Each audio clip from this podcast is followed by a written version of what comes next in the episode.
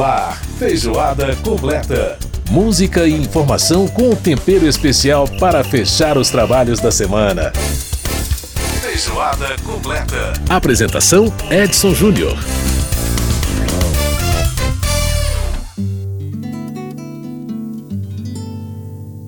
Eu vi o menino correndo. Uma voz tamanha. Eu vi o tempo. Poucas vezes se ouviu na música brasileira uma voz que tivesse ao mesmo tempo técnica e emoção como ela. Uma voz tamanha a ponto de cantar todos os estilos e exatamente com a expressividade que cada estilo exigia. Ela passou pelo rock, pela bossa nova, pelos ritmos carnavalescos da sua Bahia. Cantou forró na companhia do Gonzagão, do Sivuca, do grande Humberto Teixeira. Ela dividiu o palco com tantos nomes e deixou muita gente tremendo nas bases. Já pensou dividir o palco com a maior voz da música brasileira? Mas ela também sabia como dar coragem, elogiar e dar muito carinho a todos que tiveram esse privilégio. O nome dela é Gal. Vai continuar sendo Gal. Para sempre ela será Gal. Da Bahia para o mundo, da Bahia para a eternidade. Ficam as lembranças, ficam as canções, fica na alma da gente essa voz tamanha.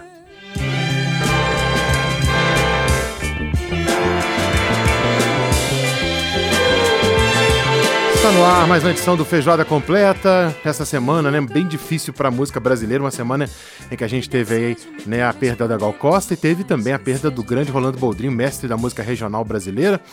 Mas a gente continuou tocando o barco porque a vida segue e a vida tem que seguir. Aliás, é assim que eles queriam que acontecesse, né? Quem viveu dando alegria para as pessoas certamente quer que essa alegria continue. E a gente vai em frente. De qualquer altura eu amo igual. Meu nome é Gal. Muito bem, Gal Costa. Sempre Gal Costa. Bom, no primeiro bloco do programa, gente, nosso, uh, nós vamos falar aí sobre a audiência pública que discutiu a questão da, do fornecimento de medicamento importante para o tratamento dos pacientes com HIV, AIDS, né? Uh, o, o, medicamento é que se chama é, Dolutegravir, exatamente. É um medicamento que é importantíssimo aí e a deputada Jandira Fegali vai explicar um pouco para a gente sobre esse imbróglio que está acontecendo no fornecimento dessa medicação. Cinema. Admiro Caetano. Bom, no quadro Quem vai catar essa Copa, o jornalista Márcio Aquiles Sarge fala conversa comigo sobre a convocação da seleção brasileira. E olha, Daniel Alves conseguiu unir o Brasil contra ele, viu? Dircinho, Nando. E tem o quadro, nosso quadro de cinema, que é o Olhares, e a Mariana Monteiro vai falar sobre a 55 edição do Festival, é, do Cine- Festival de Brasília do Cinema Brasileiro. Começa agora no dia 14, nessa segunda-feira. Bom, gente, como a gente vinha homenageando o Milton Nascimento aqui no nosso programa, então nós vamos trazer uma parceria aqui da Gal Costa com o Milton Nascimento e com som de disco de vinil, olha só. É a canção Solar, tá no disco do Milton de 1983, álbum ao vivo, gravado em São Paulo. Vamos ver.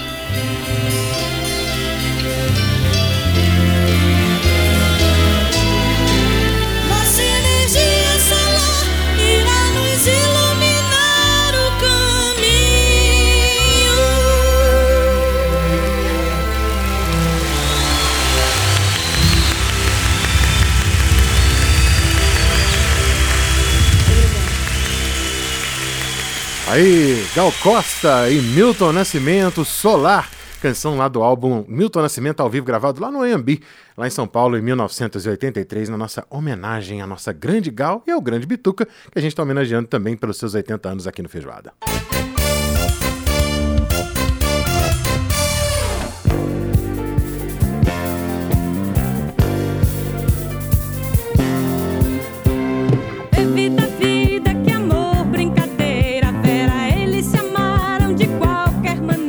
Só, junto com a Elis Regina, Gal Costa também era uma apaixonada pelo pe- trabalho do pessoal do Clube da Esquina, é, especialmente do Milton Nascimento, né, do Bituca. E essa canção aí, a gente até falou dela semana passada aqui, Paula e Bebeto, tá aí a Gal cantando esse clássico que o, o Milton gravou no seu álbum Minas de 1975, né? Paula e Bebeto.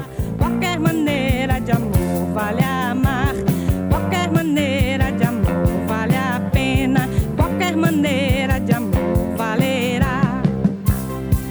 Bem, muito bem. Tá aí, grande Gal Costa, a gente homenageando no programa de hoje. Bom, gente, a Comissão de Seguridade Social e Família da Câmara dos Deputados realizou uma audiência pública para falar sobre o abastecimento do, é, do Lutegravir.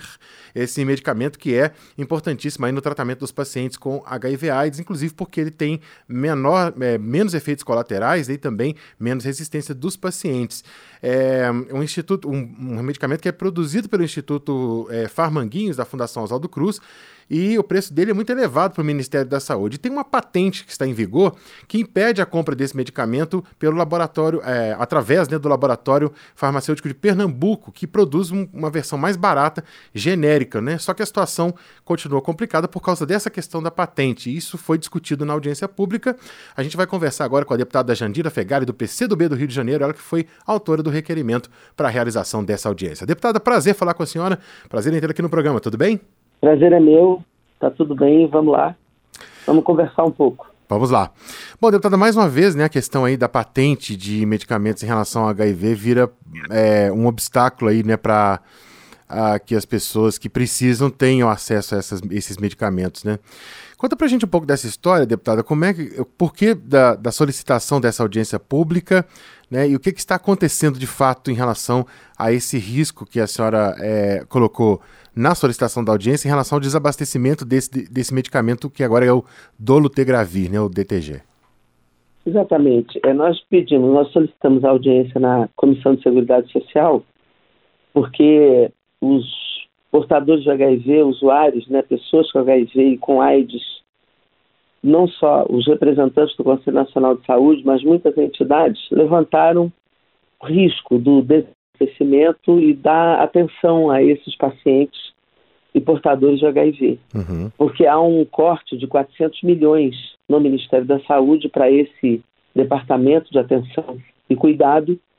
E o medicamento, que é o dolutegravir, é um medicamento que hoje é utilizado por mais de 400 mil usuários. Sim. E esse medicamento ele tem um monopólio de patente de um laboratório estrangeiro e que, obviamente, por isso ele, por ser um, um medicamento cartelizado, ele tem um preço é, mais elevado e o SUS acaba comprando desse laboratório porque ele detém uma patente que não tem mais nenhuma razão de existir essa patente. Uhum. Há laboratórios nacionais como o Laboratório de Pernambuco, o LAFEP, que produz e que pode produzir por um valor menor. Né? E produz, o SUS já comprou desse laboratório por um valor menor. Sim. Mas em função da manutenção da patente, essa questão está judicializada. Está em, em duas ações judiciais, tanto no PRF2 do Rio de Janeiro, como também eh, em São Paulo. E por isso, por essa questão estar judicializada, o Ministério não compra do Laboratório Nacional. Uhum. Está mantendo as compras apenas com o laboratório estrangeiro, que o preço é mais elevado. Uhum, Então, nós resolvemos fazer audiência pública para colocar em questão, em debate e buscar uma solução para que o SUS economize e pode economizar 240 milhões sim. né, nessa compra e, e isso possibilite, possibilite ao país uma economia e uma atenção maior é, para os pacientes. E quando você faz uso dessa compra, você acaba gastando 83% dos recursos só nos medicamentos. E Uhum. tratar esses pacientes não é só remédio, né? Tem testagem, tem acompanhamento psicossocial, Sim. tem uma- um conjunto de outros mecanismos de prevenção e de tratamento dos pacientes que não é só remédio, Sim. né? Uhum. Você tem que fazer campanhas de prevenção, você tem muitas outras outros eh, mecanismos de tratamento, de cuidado que não é só comprar remédio. Sim. Então todo o dinheiro que é destinado a esse departamento do Ministério da Saúde acaba indo em medicamento e tem muitos outros mecanismos de tratamento dessas pessoas e de evitar que outras pessoas adoeçam. E que também demandam Então, todo o recursos, né? esforço, todo o esforço é para que não falte o remédio, mas também não faltem outros, outros mecanismos de tratamento e prevenção. Uhum. O Ministério da Saúde diz que toda, o, todo o remédio está comprado, que não haverá desabastecimento. Ok, isso deu uma certa tranquilidade quanto ao remédio, mas não nos tranquiliza quanto ao conjunto de mecanismos de prevenção e tratamento para essas pessoas né? É, e para a sociedade como um todo. Inclusive porque, o, como a senhora mesmo mencionou, to- todas essas, essas iniciativas demandam recursos também, né? Tudo, é, insumos, né? todos os outros insumos, inclusive de testagem. uhum, HIV, campanhas de prevenção, evitar que as pessoas se contaminem, evitar que as pessoas adoeçam. Isso tudo é orçamento e é recurso. E o INPI, que é o instituto que, que estabelece a questão das patentes, já deu dois pareceres contrários à manutenção dessa patente e ninguém entendeu porque depois do parecer técnico contra a manutenção da patente, o INPI acabou concedendo a patente. Então nós precisamos nos direcionar o INPI a Comissão de Seguridade chamar o INPI aqui para entender por que, que o parecer técnico foi contrário e o INPI, afinal, concedeu a patente eh, impedindo ou dificultando que esse medicamento seja produzido e comprado pelo SUS de laboratórios públicos nacionais uhum. que produzem mais barato, o SUS poderia economizar recursos e garantir o abastecimento eh, mais, com mais tranquilidade. Pois é, senhora entrou exatamente na minha pergunta seguinte, que era justamente sobre isso, porque em 2018 o INPI tinha concedido, né, uma, aliás, tinha dado um parecer contrário e mesmo assim a- em 2020 foi aprovada aí o, o, a, a propriedade, né, o, o direito de patente. É, bom, a questão está judicializada, como a senhora mesma é, mencionou, e aí qual que é, nesse caso, deputada, é, o papel do Poder Legislativo? O que o Poder Legislativo pode fazer, já que essa questão se encontra aí sob, sob análise do Poder Judiciário nesse momento? Então, primeiro é conversar com o NPI e entender o que, que aconteceu no trâmite administrativo técnico, que nem os técnicos do NPI foram ouvidos por esse governo e a, a patente acabou sendo concedida. Qual foi a qual foi a virada dentro do NPI que permitiu esse parecer contrário aos técnicos do próprio NPI? Então, Uhum. essa é uma questão. Segundo, é impedir a aprovação de projetos de lei aqui dentro que possibilita, como o PL 2056, que está aqui, e que, e que possibilita a extensão de patentes independente de pareceres técnicos. É né? um projeto que, que possibilita a extensão de patentes sem nenhuma, sem nenhuma sustentação técnica. Uhum. O terceiro é a gente acompanhar esses processos jurídicos né, que estão no, nos tribunais e, e ver qual será o desfecho. Né? E o quarto é a gente ampliar o orçamento é, do, do Ministério para essas áreas importantes do SUS. Uhum. Né? É, na verdade, é recompor o orçamento do Ministério da Saúde para evitar qualquer tipo de restrição é, aos pacientes, né, o cuidado desses pacientes, as campanhas de prevenção, para que a gente possa, é, na verdade, atender a sociedade brasileira em áreas tão importantes de defesa da vida, como é a questão HIV/AIDS e doenças sexualmente transmissíveis. Pois é, deputado, o Instituto Farmanguinhos, que produz esse medicamento junto com o laboratório estrangeiro, né, em parceria com o laboratório estrangeiro, tem prestado um serviço é, bastante relevante, inclusive na questão das vacinas contra a Covid, né? É, o que faz com que o Instituto Manguinhos produza esse medicamento com, com preço tão elevado? Não, Farmanguinhos não, não produz com preço tão elevado. Farmanguinhos, na verdade, ela faz, como o Lafep também, tem uma, um momento que você faz encomendas tecnológicas, né? Sim. Então, que você produz fazendo transferências de tecnologia, né? A hora que você faz a chamada PPP, né? A parceria público-privada, em que você faz a aliança, né? A parceria com os laboratórios estrangeiros para buscar transferência de tecnologia. Uhum. Nesse momento, o preço deixa de ser o mais importante, porque você está buscando a transferência de tecnologia para buscar autossuficiência posterior, como foi no caso da AstraZeneca. Sim. A AstraZeneca nós fizemos isso, né? Uhum. Nós fizemos a parceria e hoje a Fiocruz é autossuficiente na vacina de contra a Covid. Então tem um momento da encomenda tecnológica que você investe, você gasta, você produz um pouco mais caro e depois você ganha autossuficiência. Isso a gente faz em muitas em muitas eh, em muitos momentos que o Brasil busca sua autossuficiência Uhum. e depois você consegue produzir barato, produzir para o SUS e produzir inclusive para outros países que precisam né, de, de vacinas e de insumos, e o Brasil é, é referência nesse tipo, inclusive, de ação solidária com países africanos, com países da América do Sul. Verdade. Então, no momento da encomenda tecnológica, o preço não é a referência, e depois, a gente ganhando a tecnologia, a gente baixa o preço, serve ao SUS e a outros países também. Deputado, o INPI não mandou representante nessa audiência pública dessa semana. A, a ideia Não, é convocar uma outra audiência para ver se eles, se eles Nós comparecem? chamamos o INPI, eles não vieram, que foi o procurador-geral do INPI, eles não vieram. Uhum. Veio Farmanguinhos, veio, veio o, o Lafep, Lafep, veio a uhum. Anvisa, veio, veio o Ministério da Saúde, veio o Conselho Nacional de Saúde, veio a BIA, que é uma entidade importante do terceiro setor, que, que foi muito importante, inclusive, no desenvolvimento das nossas políticas em relação a, a HIV AIDS Uhum. mas o NPI não veio. Então, não sei se será no formato audiência pública ou uma audiência direta. Isso a comissão vai decidir, Uhum. mas nós precisamos conversar com o NPI no formato que for definido pela comissão. Perfeito. Deputada Jandira Fegali, do PCdoB do Rio de Janeiro, conversando com a gente. Deputada, quero agradecer muitíssimo a sua participação aqui no nosso programa. Um grande abraço e sucesso aí na continuidade do trabalho. Eu que agradeço. Obrigado a você. Obrigado. Muito bem, a gente ouviu a participação da deputada Jandira Fegali, do PCdoB do Rio de Janeiro, conversando com a gente.